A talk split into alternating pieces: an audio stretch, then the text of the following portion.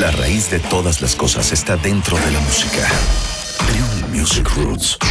Cuatro largos años después de su debut, Homework, Daft Punk regresó con un segundo largometraje, también repleto de fascinante diseño sonoro y muchos de los guiños obligatorios a los baches estilísticos favoritos del dúo francés de las décadas de los 70 y 80.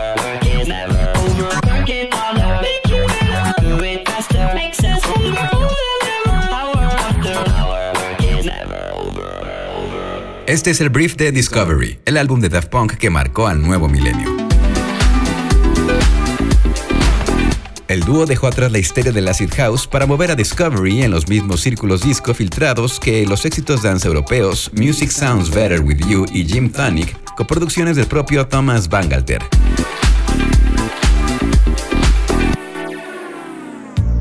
Discovery se enfoca sorprendentemente en la composición de canciones y producciones concisas, aunque las visiones de la pareja del pop bucólico en Digital Love is Something About Us son entregadas por un líder andrógino y vocoderizado que canta trilladas, aunque bastante entrañables, letras de amor.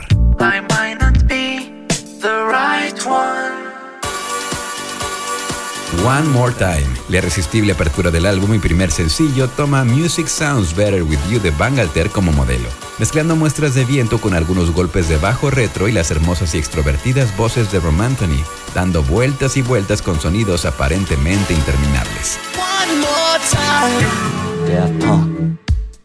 El único crimen aquí fue enterrar lo más destacado de todo el LP cerca del final. Face to Face, una pista acompañada del niño prodigio del garage Todd Edwards, tuerce sus muestras registradas de fracciones de segundo y su visión totalmente fragmentada del garage, en un éxito dance pop que fácilmente podría haber irrumpido en las listas de éxitos en 1987.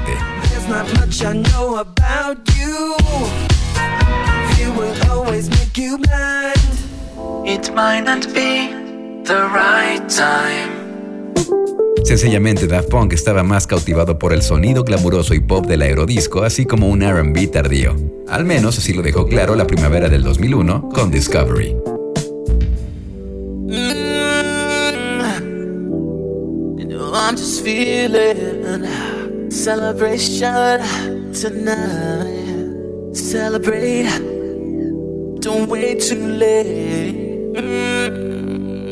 don't